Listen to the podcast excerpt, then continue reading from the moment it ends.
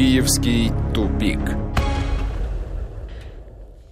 Ну что ж, возвращаемся в эфир. К нам присоединяется Ростислав Ищенко. Ростислав, здравствуйте. Добрый день. И наш киевский корреспондент Владимир Синельников на связи со студией. Владимир, и вам добрый вечер. Добрый вечер. Давайте начнем вот с такой вот новости. Киев э, получил возможность закупать российский газ по рыночной цене, при этом не переплачивать э, за транспортировку. Об этом заявил коммерческий директор «Нафтогаза Украины» Юрий э, Витренко. Ростислав, что думаете по этому поводу?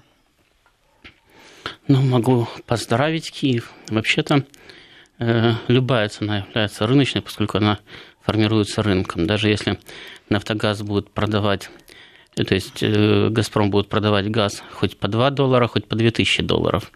И, насколько я помню, для «Газпрома» рентабельно все, что выше 20. То есть все остальное – это сплошной заработок. Значит, насколько я понимаю, э, у «Нафтогаза» не возможность появилась, а потребность в закупке российского газа, потому что там, по итальянскому иску, так называемый словацкий, да, реверсный, угу. просто был арестован. И э, поставки газпромовского газа через западную границу под маркой Словацкого остановились. Поэтому пришлось э, закупать газ опять у самого «Газпрома». Вот, э, только и все. Более того, э, Стокгольмский суд, э, который Украина по сути дела, проиграла, хоть и утверждает, что выиграла, потому что заплатит не 52 миллиарда, а всего 2 миллиарда долларов. Значит, вот он обязал Украину закупить э, закупать до, насколько я помню, 2020 года у «Газпрома» э, минимум по 5 миллиардов кубов газа в год. Значит, это решение тоже надо выполнять. Ну вот, соответственно, возникло неопонятие. Как там они теперь ее обосновывают? Тем, что цена вдруг стала рыночная. Значит, э, непонятно, какая она до этого была-то. Но а, при этом чиновник украинский говорит, что а, решение это решением, а возможность возможностью, но есть и другие моменты, другие аспекты, кроме цены, в частности, политика, война. Но я же говорю, что они отказались от закупок газа Газпромовского именно под крики о том, что нельзя закупать газ у страны агрессора. Но газ-то нужен. Значит, поэтому газпромовский газ закупался в Словакии. А тут совпало две проблемы. В Словакии газ арестовали, по иску итальянской компании, которую э, «Нафтогаз» надул еще э, в 2007 году, если не ошибаюсь. Плюс Стокгольмский институт обязал его закупать газу «Газпрома» в размере 5 миллиардов кубов в год. Ну вот теперь, как они там это обоснуют для внутреннего потребителя, это не важно. Но пока они не найдут возможность значит, обойти эти две проблемы, не будут закупать «Газпромовский» газ. Владимир, а ведь э, еще и долг есть Нафтогаза. Газпрому 2 миллиарда долларов за поставки топлива. Что с этим собирается Нафтогаз делать? А, то же, что и со всеми остальными долгами Украины. То есть будет заявлено о том, что у нас нет денег, поэтому и что хотите, то и делайте, оплатить не будем. Это совершенно очевидный сценарий, а, и тут удивляться нечему, потому что Киев, в общем-то, вот так себя ведет постоянно в отношениях с Россией последние несколько лет. То есть, будучи должным, он а, просто говорит, а мы не будем платить, и все.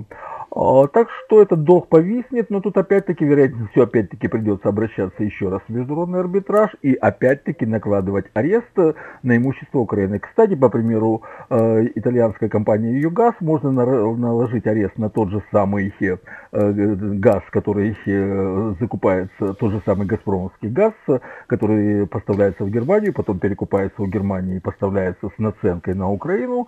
А, то есть это будет вообще ситуация полнейшего сюрреализма. «Газпром» для того, чтобы отобрать долги у «Нафтогаза Украины», потребует ареста своего же собственного газа, который Украина закупила у посредников. Но так и будет, а тут иначе нельзя. Говорить по-хорошему с этими людьми нереально, потому что они вне морали, вне совести э, и даже вне юрисдикции. Владимир, ну а сейчас Украина каким газом пользуется? Да тем же самым «Газпромовским». То, что закупает, то, что по Северному потоку идет в Германию. В Германии там на так называемом спотовом рынке это покупается. Естественно, платится наценка посредникам. И потом якобы формально этот газ перекачивается через Польшу, Словакию или Венгрию на территорию Украины и используется. В результате там получается цена на 10, 15, иногда на 20% больше, нежели то, что можно закупать у Газпрома, но это делается по политическим соображениям, внутриполитическим, чтобы сказать народу, вот видите, а мы избавились от энергетической зависимости от России, мы больше не покупаем у нее газ. Но при этом, вот тут, знаете, есть такая э, очень подозрительная схема, мне так кажется, что на самом деле за этим стоит очень большая коррупция. Почему? Потому что, а, вероятнее всего, газ физически на Украину не поставляется, а просто Украина из того транзита, который идет в Европу, удерживает соответствующее количество, э, количество газа, которое она якобы закупает в Германии и Словакии, э, а там просто по факту этот газ э, принимают этот факт, оставляют тот, который у них, они якобы купили. Но тут возникает вопрос, а куда, в чьи карманы ложатся деньги, которые идут на оплату транзита этого газа? То есть транзита нет, а оплата за транзит есть. Соответственно, эти деньги делятся между какими-то высокопоставленными людьми и на Украине, и в Словакии, и вполне вероятно в Германии. В общем, всем хорошо. Ну а что касается коррупции... Кроме потребителей. Ну, кроме потребителей, это понятно, да. Что касается коррупции, пришла новость о том, что Порошенко внес в Раду все-таки проект закона о антикоррупционном суде, том самом, о котором так много копий ломали. Так вот, а, здесь примечателен факт, самый важный, наверное, что состав корпуса судейского будет формироваться зарубежными экспертами. То есть я так понимаю, что Украина не будет принимать участие в выборе этих судей. Расскажите, Владимир, как на самом деле все будет обстоять? Э, да, это так. Там, правда, есть э, в том э, законопроекте, который внес президент Верховной Рады, оговорка, что если вот этот международные эксперты не дадут своего согласия на кандидатуру того или иного судьи, то Высший Совет Правосудия, он сможет двумя третями голосов преодолеть это решение группы международных экспертов и, соответственно, назначить этого судью на должность. Но по этому поводу уже есть очень бурная реакция со стороны Европейского Союза. Венецианская комиссия говорит о том, что это не соответствует рекомендациям позициям э, э, Европейского Союза и что необходимо, чтобы мнение экспертов было абсолютно безусловным. То есть э, Украина, получается, в результате этих требований должна быть полностью отстранена от формирования судейского корпуса. И это получается, что это уже орган вне юрисдикции и вне суверенитета Украины, который полностью контролируется Западом. При этом частично такая система уже используется. Уже есть такая группа международных экспертов, которые рассматривают кандидатуры всех судей на предмет добропорядочности. Если они не дают своего согласия, то там опять такая же процедура, можно преодолеть, э, Высший Совет Правосудия имеет право преодолеть это решение, но а, тем не менее в ряде случаев не удается преодолеть. Ну и такая же система есть в Национальном антикоррупционном бюро, которым фактически управляют э, Федеральное бюро расследований. Кстати, по этому поводу есть уже признание Назара Холодницкого, руководителя специализированной антикоррупционной прокуратуры, который признал факт того, что э, офицеры ФБР ФБР э, управляются фактически Национальным антикоррупционным бюро. То есть на Украине складывается система власти вне юрисдикции Украины, полностью подконтрольная Западу. Если будет создан этот суд, это означает, что будет, э, что Украина вообще превратится, ну даже формально не будет иметь никаких признаков суверенитета, будет находиться под полным политическим контролем Запада. Э, в общем, для этого это и делается. Ростислав, помните, вы говорили, что если будет создан таки этот суд, то первым подсудимым должен стать Петр Порошенко. И вот он сам вносит в Раду этот законопроект. Ну, во-первых, он еще не создан, этот суд. Во-вторых, я бы все-таки хотел бы вернуться к газу, потому что там Владимир, конечно, прав, когда говорит, что схема коррупционная, но механизм этой, этих схем он, в общем-то, несколько неправильно описывает. Во-первых, трубопроводный газ не попадает на спотовый рынок. Это газ, который «Газпром» поставляет по контрактам конкретным потребителям. На спотовый рынок то, что поставляет «Газпром», потому что там «Газпромовский» газ практически вообще не попадал. Сейчас будет попадать вот исключительно сжиженный газ, который будет привозиться с танкером. Его можно продавать на спотовом рынке, очевидно, туда будет попадать. Э, то есть э, Украина закупает на споте некоторое количество газа, но это мизерные объемы. Основной газ, который идет туда в качестве словацкого, там польского и венгерского, это действительно газпромовский газ. И действительно Украина пыталась его получать на своей территории путем замещения, то есть когда газ ее территорию не покидал. Э, формально Словакия, там, допустим, или Польша закупали больше объема газа, чем им были нужны, значит, Украина доплачивала им, и газ оставался просто на ее территории. Но проблема заключалась в том, что «Газпром» же должен выполнить свой контракт. То есть газ должен физически уйти в Словакию, его должны там принять. Значит, соответственно, вот эти вот счетчики на границе должны посчитать, что объем газа в Словакию перешел. Значит, и Украина значит, банально не смогла оставлять газ просто на своей территории. Поэтому во всех случаях, там, где Украина получает газпромовский газ под маркой словацкого, венгерского или польского, сразу же за границей, за территорией Украины, были построены перемычки которые просто позволяют этот газ развернуть и запустить назад на Украину. Значит, и там несколько лет назад, это еще при правительстве Азарова было все сделано, значит, Украина очень радовалась по поводу того, что вот наконец-то построена перемычка, и теперь словацкий газ будет по-настоящему словацким. Уже никакой «Газпром» не скажет нам, что это его газ, который не покинул территорию Украины. Значит, он действительно покидает территорию Украины, тут же разворачивается и тут же заходит назад на территорию Украины, но уже как словацкий. И вот за это Украина платит нам на 20-30% дороже, чем стоил бы «Газпромовский газ» для нее, если бы он поставлялся бы «Газпром». И понятно, что в этом деле есть элемент коррупции, потому что если я с вами договариваюсь о том, э, что за мелкую услугу значит, я вам заплачу на 30% больше, то я с вами договорюсь и об откате из этих 30%, которые, вы мне, которые мы потом с вами каким-то образом поделим. Да? Значит, э, но я же повторяю, что сейчас газ на украинской территории не остается, и на споте Украина практически газ не закупает, это вот этот вот трубопроводный газ. Вот это если уточнить, как, как работает механизм украинской коррупции в газовых схемах. А самое, что касается Порошенко, то знаете, э, я даже не буду утверждать, э, что слова, которые вы только что произнесли, я говорил, потому что их так, такое большое количество людей сказало – за последнее время. Я буквально позавчера читал у кого-то, что Порошенко должен стать главным первым подсудимым антикоррупционного суда.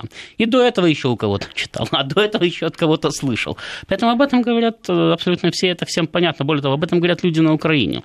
Потому что Порошенко потому так долго и боролся против этого антикоррупционного суда, что понятно, что э, учитывая, что он занимал должность президента, предполагая, что главная э, обязанность президента – возглавить коррупцию в стране и быть ее главным коррупционером, значит, э, то э, ни у кого не возникает сомнений, что Петр Алексеевич как раз и должен стать первым и главным обвиняемым. Более того, его же уже обвиняют в коррупции совершенно открыто украинские политические деятели и западные политические деятели.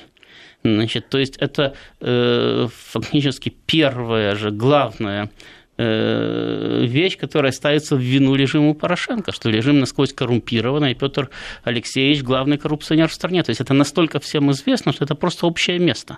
Значит, и, естественно, поэтому Порошенко, во-первых, борется, боролся до последнего момента против создания антикоррупционного суда. Во-вторых, Порошенко еще будет против этого бороться, потому что закон должен пройти два чтения, за него должны проголосовать депутаты, они должны внести в него поправки или не внести. А к депутатам будут приходить достойные люди и говорить, а вы же понимаете, что каждого из вас по этому закону в этом суде будут судить. И не факт, что Петра Алексеевича первым, а не кого-нибудь из вас первым, в этом же суде, потому что вы точно такие же. Только по должности вам положено брать немножко меньше, чем президенту. И они тоже будут против этого бороться. И Петр Алексеевич будет говорить своим западным друзьям, а что я могу сделать? Я закон внес. Это депутаты, народные избранники. Это же демократия. Что я могу сделать с этим парламентом? Не разгонять же его. Ростислав, ну вот этот важный момент, что судьи будут формироваться зарубежными экспертами, а, то же самое действительно происходит сейчас и с Национальным антикоррупционным бюро Украины, которым действительно офицеры ФБР управляют. То есть получается, что суверенитета Украины никакого. Вопрос, а что могут а, там Штаты те же, да, может быть, европейские какие-то страны таким образом, а, ну, условно говоря, решать на Украине? Ничего не могут, потому что суверенитета Украины нет уже давным-давно давно. Какой смысл назначать судей антикоррупционного суда, если уже просто решением причем даже не самых высокопоставленных американских функционеров, было назначено все правительство, президент, и было определено, кто будет сидеть в парламенте. То есть это же люди, которые были назначены американцами, а теперь американцы хотят создать антикоррупционный суд, чтобы этих же людей судить, потому что они плохо выполняют задачи, которые перед ними поставили американцы. Так в первую очередь надо в зеркало посмотреть. Если вы не в состоянии назначить своих подчиненных ни одного человека, который бы нормально бы работал и соответствовал бы должности, значит, в первую очередь это вы дурак и мерзавец. А смысл а они уже суда? во вторую. Смысл да. тогда в чем? Значит, смысл в том, что надо же демонстрировать какую-то бурную деятельность, да. Но нельзя же просто прийти и сказать, ребята, вообще-то мы были дураками, и все, что мы наворотили на Украине, это неправильно. И не надо было нам вообще туда влазить, и теперь мы не знаем, как оттуда вылезть. Значит, ну, потому что тогда придется отвечать еще перед собственным избирателем, потому что люди-то придут и скажут, дорогие друзья, нам все равно, сколько вы убили украинцев. Нам все равно, что вы сделали с их экономикой. Мы даже не знаем, где это находится на карте. Но вы вбухали туда миллиарды наших денег. За что? верните, пожалуйста. И не изберут. Еще могут и сами, самих к суду привлечь, но уже в своей стране. Значит, поэтому они демонстрируют работу. Они говорят, вот видите, Порошенко коррупционер, а мы боремся с ним. Сейчас создадим антикоррупционный суд, и там все сразу улучшится. Сейчас судей будем мы назначать, вот международные эксперты. Потом, опять-таки, когда им предъявят претензии, скажут, да чего же вы вот таких людей, они скажут, это не мы вот уважаемые эксперты, ученые люди, общественники, которым доверяют народы Европы, это они назначили этих судей. А судьи уже потом переформатировали режим. И видите, ни у кого не получилось. Ну, страна такая, вот даже у общественников, даже у уважаемых людей не получилось. А мы-то что могли сделать? Скажите, а зачем два, ну, на первый взгляд, вроде бы дублирующих органа, Национальное антикоррупционное бюро Украины и Антикоррупционный суд? Нет, они не дублируют друг друга. А в чем Национальное разница? антикоррупционное бюро расследует преступления. Антикоррупционная прокуратура предъявляет обвинение и поддерживает обвинение в суде. А антикоррупционный суд судит и сажает в тюрьму. Это точно так же, как есть э, Следственный комитет, есть Генеральная прокуратура, да, и есть суд. Ну вот э, одни расследуют, другие надзирают, там, обеспечивают надзор, поддерживают обвинения в суде, значит, а третьи уже принимают решения. Здесь точно так же создается э, просто Э, американцы решили вынести проблему коррупции из системы украинского правосудия. Они сказали так, вы все коррупционеры, суды у вас тоже коррумпированы, следствие у вас коррумпировано, и прокуратура у вас коррумпирована. Поэтому мы сейчас сделаем вам отдельное антикоррупционное следствие, не коррумпированное в антикоррупционном бюро. Мы вам сделаем отдельную антикоррупционную прокуратуру, не коррумпированную, и потом мы вам сделаем отдельный некоррумпированный антикоррупционный суд. Понятно, что они будут такими же коррумпированными. Вопрос, а кто будет судить в случае чего судей антикоррупционного суда? Ведь они тоже могут оказаться не очень добропорядочными. Не могут, а окажутся. Вот. Уже даже, кстати, Но это будет уже следующая проблема. А что за, что за факты, Владимир? А, так вот, есть такое Национальное антикоррупционное бюро, но суда еще нет, поэтому нет факта коррупции, но вот есть такое Национальное антикоррупционное бюро. А, тут недавно был громкий скандал, когда одного из агентов Национального антикоррупционного бюро взяли при попытке дать взятку заместителю Государственной миграционной службы. Так вот, когда начали разбираться, оказалось, что этого агента под прикрытием за последний год э, возник особняк в Пуще Водицы, э, три элитных э, брендовых автомобиля, Мазерати, Порше, еще там что-то не помню, и э, еще куплена новая квартира под кредит, правда, но учитывая э, уровень э, заработков этого агента под прикрытием, мне трудно догадаться, что кредит будет очень быстро погашен. Э, то есть человек за год заработал на три элитных автомобиля, на дом в Конча-Заспе. Ростислав знает, что такое э, Конча-Заспе. Я рублевка, рублевка. Понятно. Это рублевка, да. Украинская рублевка. Да, и это агент, и это только агент под прикрытием. А что говорить о не агентах? Вы понимаете, какой там уровень коррупции? То есть они берут деньги за то, что мы тебя не посадим, а ты с нами поделишься. И сколько там берется денег, если за год можно вот такое сколотить себе. То есть вот это уже вам конкретный факт того, что эти органы по определению будут коррумпированы. Они еще только-только начали действовать. Кстати, почему за год? Потому что Национальное антикоррупционное бюро только в течение года начало работать. Вот за год э, так уже прибарахлилось это агент под прикрытием. Так вопрос все-таки, а кто будет судить этих антикоррупционных судей? Это будет потом. Это будет какой-то сверхантикоррупционный суд такой, Не, да, ну, еще один? Потом можно будет взять антикоррупционный суд в обычный суд отправить. Какая разница? Когда надо будет судить, найдут, кому судить. Вопрос же не в том, э, кто будет их судить. Проблема заключается в том, что в коррупционной системе нельзя создать отдельный антикоррупционный некоррумпированный орган. Он все равно будет коррумпирован. Более того, чем, э, если у него задача состоит в том, чтобы бороться с коррупцией, значит, он эту коррупцию будет возглавлять. Потому что, потому что тогда вы берете деньги за то, чтобы не бороться с коррупцией. Ну, смотрите, ну, а вот... если будут э, зарубежные эксперты формировать этот состав судей, то хм. ну, формировали же да, правительство Украины фактически из варягов. То я почему вам, бы я, не я вам сформировать из я вам европейцев? Во-первых, это, не это, это, это, это, это, кстати, хорошая идея. Почему бы не сформировать э, украинские коррупционные органы из европейских коррупционеров? Ну, как, Значит, как вариант. Просто, Заодно с ними побороться. Просто, это следующий этап. Это будет следующий этап, если Украина до этого доживет. Просто дело в том, что если сама по себе система построена таким образом, кого вы туда не засуньте, она этого человека либо выбросит, либо он будет работать в рамках системы, то есть будет все равно коррумпирован. То есть либо уничтожен, либо коррумпирован. Значит, третьего не дано. По-другому система работать не может. Ее надо демонтировать полностью, на ее месте создать новую. Только тогда можно что-то э, э, в ней изменить. А если просто брать отдельных людей, отдельные должности, можете взять честнейшего человека, который вообще не знает, что такое коррупция, не знает, как берут взятки. Его к утру уже научат. И осудят даже, мне кажется, уже к утру. Хорошо, Ростислав, ваш вариант тогда борьбы с коррупцией. Я еще раз говорю, для этого должна быть демонтирована система полностью. Она должна быть, э, то есть на ее месте должна быть создана новая. Если система предполагает, да, что мы ничего не создаем, а только делим то, что нажито до нас, или только делим западные кредиты, то она априори будет коррумпирована. Я вам хочу привести э, простой пример. И я после длительного перерыва э, в несколько десятилетий приехал в Москву где-то первый раз в ноябре или в октябре 2008 года.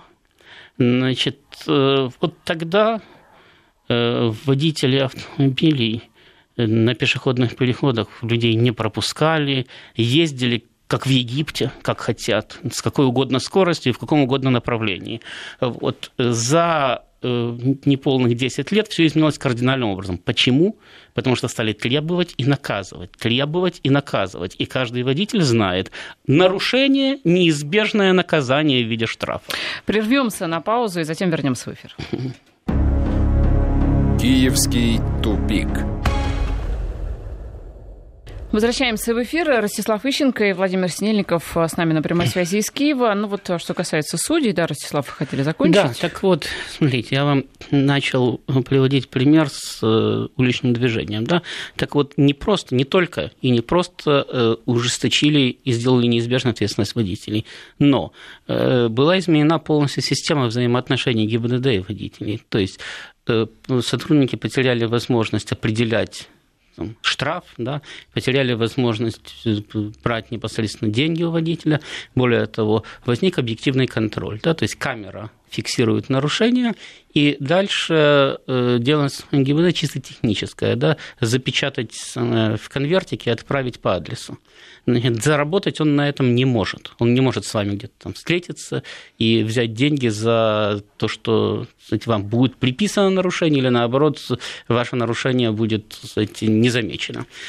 Поэтому, если в системе и ликвидировали место для коррупции, то она там и исчезла. Вот. Значит, э, то же самое практически необходимо делать с э, любой государственной системой. То есть, если у вас исчезает, все прекрасно знают все эти узкие места. Значит, все прекрасно знают, почему люди иногда платят за должность, чтобы на нее прийти. Потому что они там собираются эти деньги заработать. Более того, все прекрасно знают, что если человек кстати, платит за должность, если он идет в коррупционную систему, то и его начальство берет взятки. То есть в этом деле зарабатывают все. Поэтому, еще раз повторяю, меняется система, зашиваются вот эти вот узкие места, там, где есть э, возможность э, брать взятки, и в таком случае она начинает нормально работать.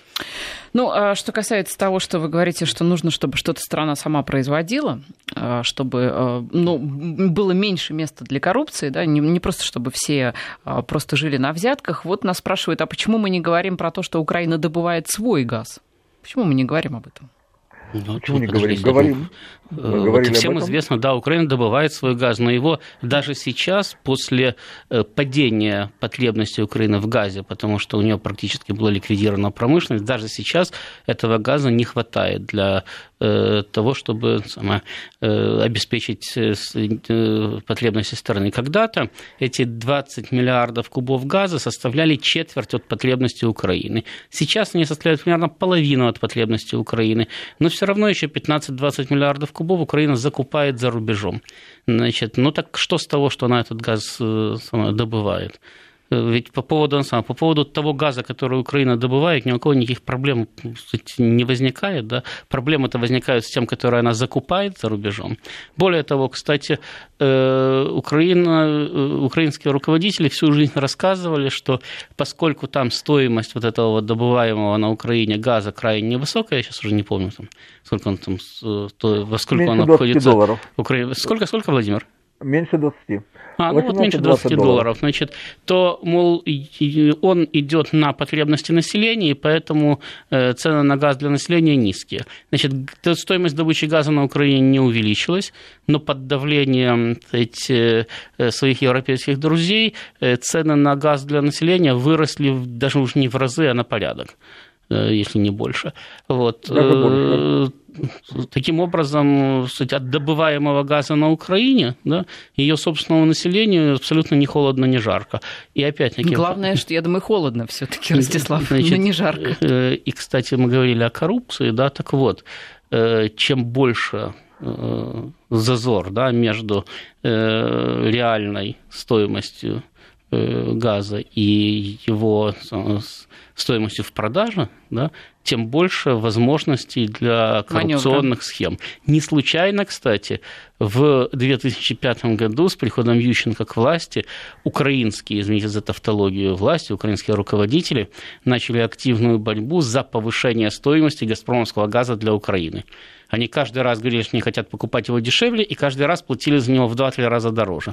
Потому что э, одно дело, когда вы берете 10% с 50 долларов за э, тысячу кубометров, а другое дело, когда вы берете 10% с 300 долларов за тысячу кубометров. Процент вроде бы тоже, а денежки другие.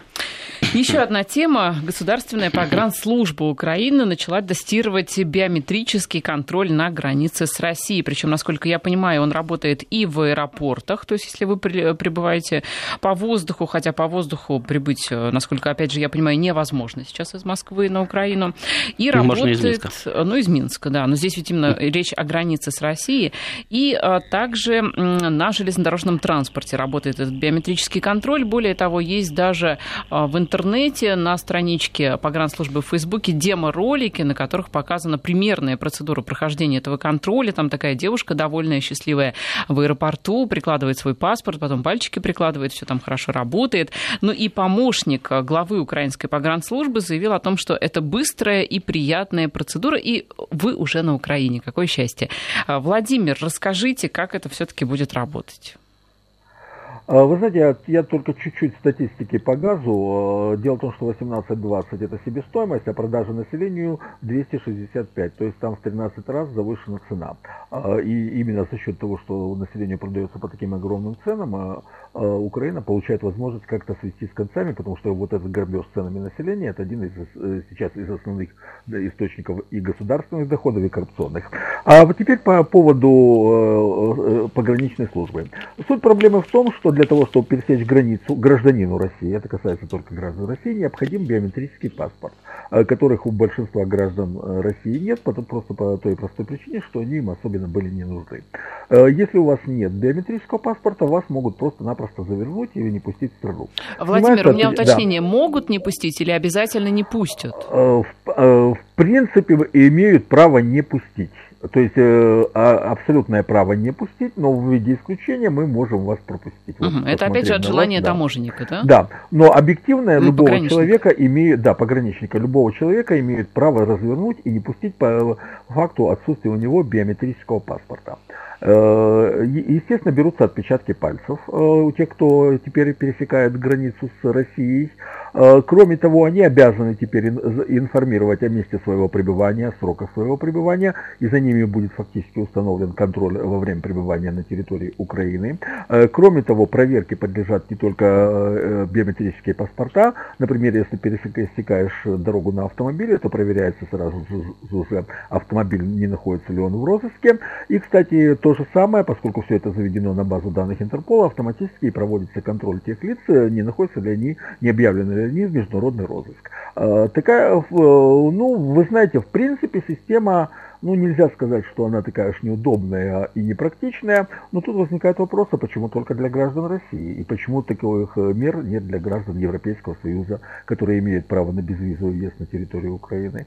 А это совершенно очевидная дискриминация, и это связано с созданием искусственных препятствий для того, чтобы э, для общения между гражданами Украины и гражданами России. То есть Украина стремится создать абсолютно закрытую систему в одну сторону, на восток, с тем, чтобы создать максимально, создать максимальные сложности возможности для контактов, в том числе и человеческих, культурных, я уже не говорю о практически полностью уничтоженных экономических контактах. Владимир, ну вот в, в аэропортах это все понятно. Там на видеоролике даже это можно посмотреть. Там стоит э, стационарный такой приборчик, да, куда можно пальцы прикладывать.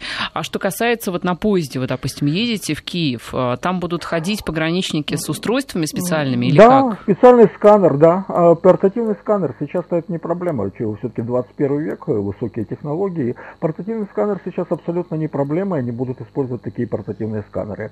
А на автомобильных переходах там будут э, стационарные сканеры установлены, потому что э, там автомобиль подъезжает на проверку, они к нему подходят, а в поездах будут ходить с такими переносными сканерами. Это просто, э, это с технической точки зрения организовать все это не проблема. Проблема в том, что почему это организуется, а цель этой меры. А цель этой меры создать максимальное препятствие для общения граждан России и Украины Украины. А вот интересно, если россиянин прибывает, опять же, самолетом из Минска, ведь это же не граница с Россией, да, это граница с Беларусью, его также проверяют? Или Точно так же, специально для него. Угу. Вот специально для граждан России это будет сделано. Понятно. Но полностью закон, я так понимаю, заработает с 1 января будущего года. Да? Совершенно верно, но это было буквально ну, несколько дней, это просто тест. Да. И сейчас просто эта система обходит обкатку, то есть надо проверить, как она работает, какие проблемы выявляются и так далее. То есть сейчас вот эти несколько дней это обкатка, а с 1 января это она уже будет работать в полном масштабе. Прервемся сейчас на информацию о погоде и вернемся в эфир. Киевский тупик.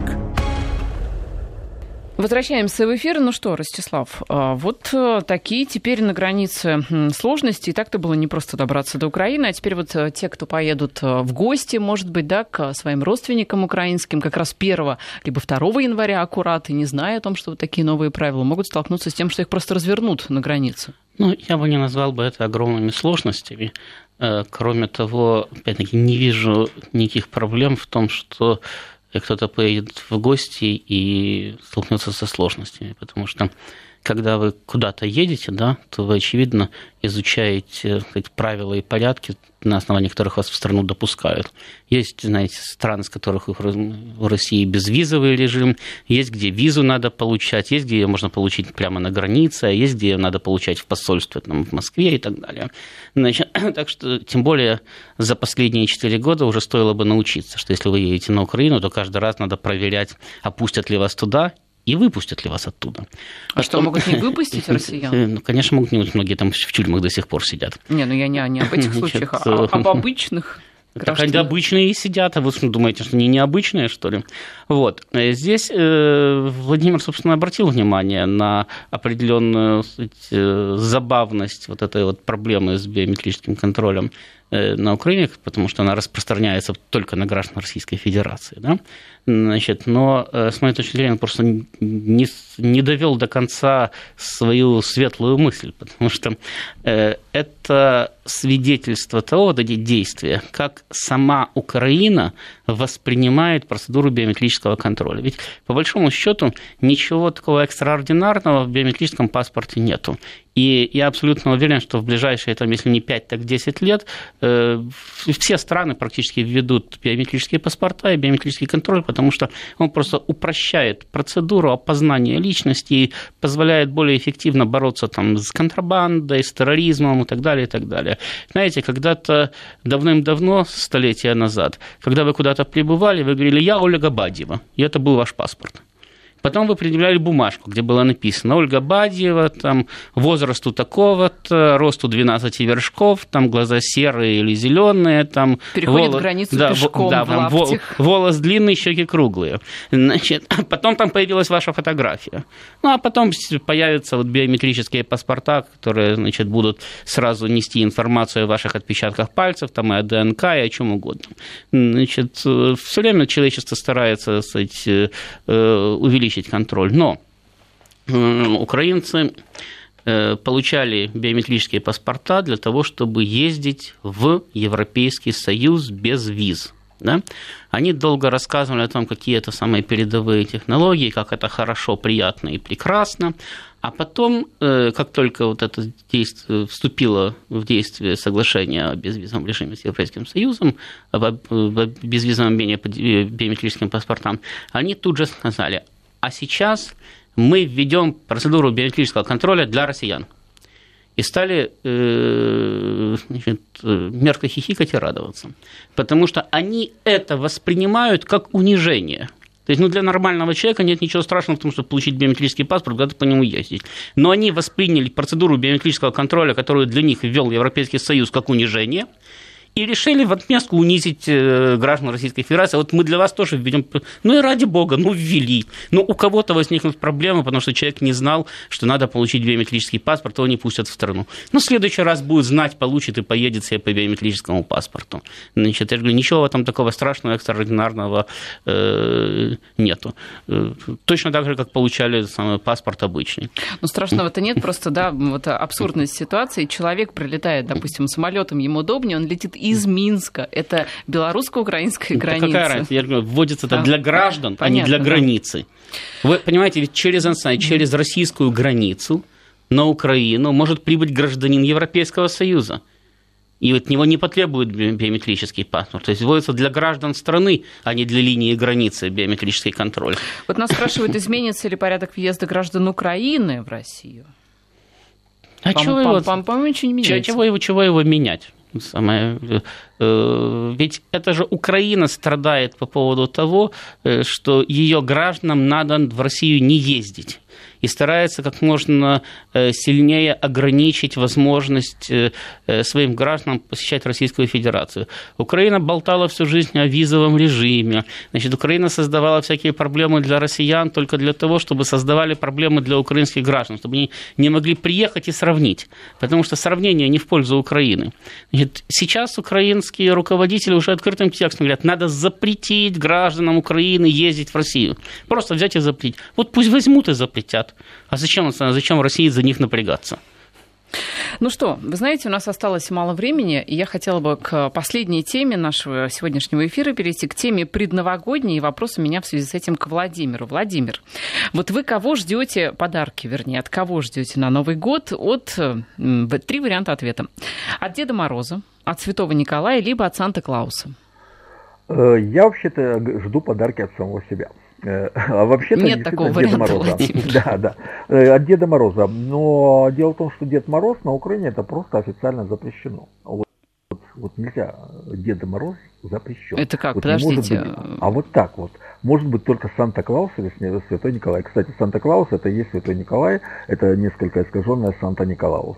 Подождите, а что, а что, не ходят вот Деда Морозы теперь по квартирам? Ходят, но они называются Санта-Клаусами, во всяком случае официально. А разница-то а, вот в чем? Он... В названии или они внешне как-то выглядят? Нет, внешне они выглядят точно так же, но просто вот слово Дед Мороз употреблять нельзя. А во всяком случае официально. А вот у меня просто есть одна молодая семья знакомая, и у них, ну сейчас он пошел уже, сейчас он во втором классе, а вот три года назад, когда он был последний год в детском садике, э, и там мать была в родительском комитете, и им просто пришли и сказали, пришло указание от мэрии, никаких Дедов Морозов, только Санта-Клауса. Все, Вы знаете, я, я, вас почему, я вас почему mm-hmm. спросила? Потому что был опрос э, среди украинцев. Э, собственно, вопрос звучал так же, как и я вам его задала. Кого бы вы хотели видеть в качестве раздающего подарки? Так вот, победил, естественно, традиционный Дед Мороз.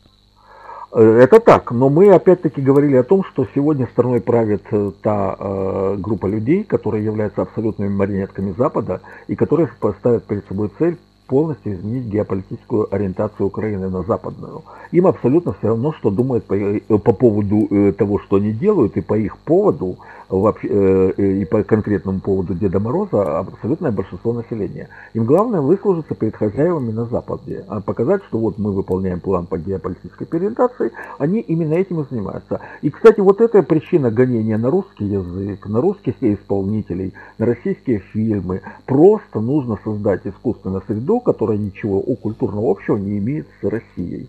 Для того, чтобы через 15, 20, 30 лет получить поколение людей новое, которое вообще имеет абсолютно другой менталитет. И в частности, Дед Мороз, как русская традиция, в это э, преследуется наряду, ну я не знаю, э, фильмом «Ирония судьбы». Вот точно так же, как фильм «Ирония судьбы» рассматривается как опасное влияние на умы э, граждан Украины, а, точно так же Дед Мороз это опасное влияние на умы детей. А, а, и это не изменится, потому что эти люди, они прекрасно понимают, что они живут только за счет того, что их, э, они выгодны Западу и нужны Западу, и что как только Запад скажет, что они нам не нужны, их тут же сметут, и они будут выслуживаться и уничтожать собственный народ, что они делают собственную культуру, эм, просто потому, что они марионетки. Это марионеточная диктатура, и это сказывается и в культуре. Поэтому Дед Мороз запрещен. Вы знаете, Владимир, я специально вот в интернете забила картинки эм, Деда Мороза и картинки Санта-Клауса. Мне кажется, они внешне все-таки отличаются. У них костюмчики разные. Такого, ну, понимаете, на Украине просто нет денег менять костюмчики, поэтому да. пользуются тем, что осталось. От советской власти да, ходит все в тех же. Так, хорошо. А Снегурочка, она ведь... Э, ведь нету Санта-Клауса, да, Снегурочки? Нет. Нету. Вот, Снегурочка только у Деда Мороза. Так вот, что, Снегурочки, они не ходят теперь? Я, честно говоря, вот ходил по улицам, вот когда открывали елку, я ни одной снегурочки не видел. Вот э, я просто не обращал внимания, но вот сейчас вы сказали, я вспомнил, что ходя по, по улицам, вот и катаясь по улицам Киева, сейчас же сезон предпраздничных покупок, это э, такая приятная, но предновогодняя суета, я не видел ни одной снегурочки. То есть я, снегурочки все под запретом, получается? Вероятнее всего, просто их нет, вот я их не вижу нигде. А, знаете, я просто только сейчас обратил внимание, когда вы об этом сказали. Представляете, и так дефицит нет. рабочих мест на Украине, так еще и у всех снегурочек отняли работу.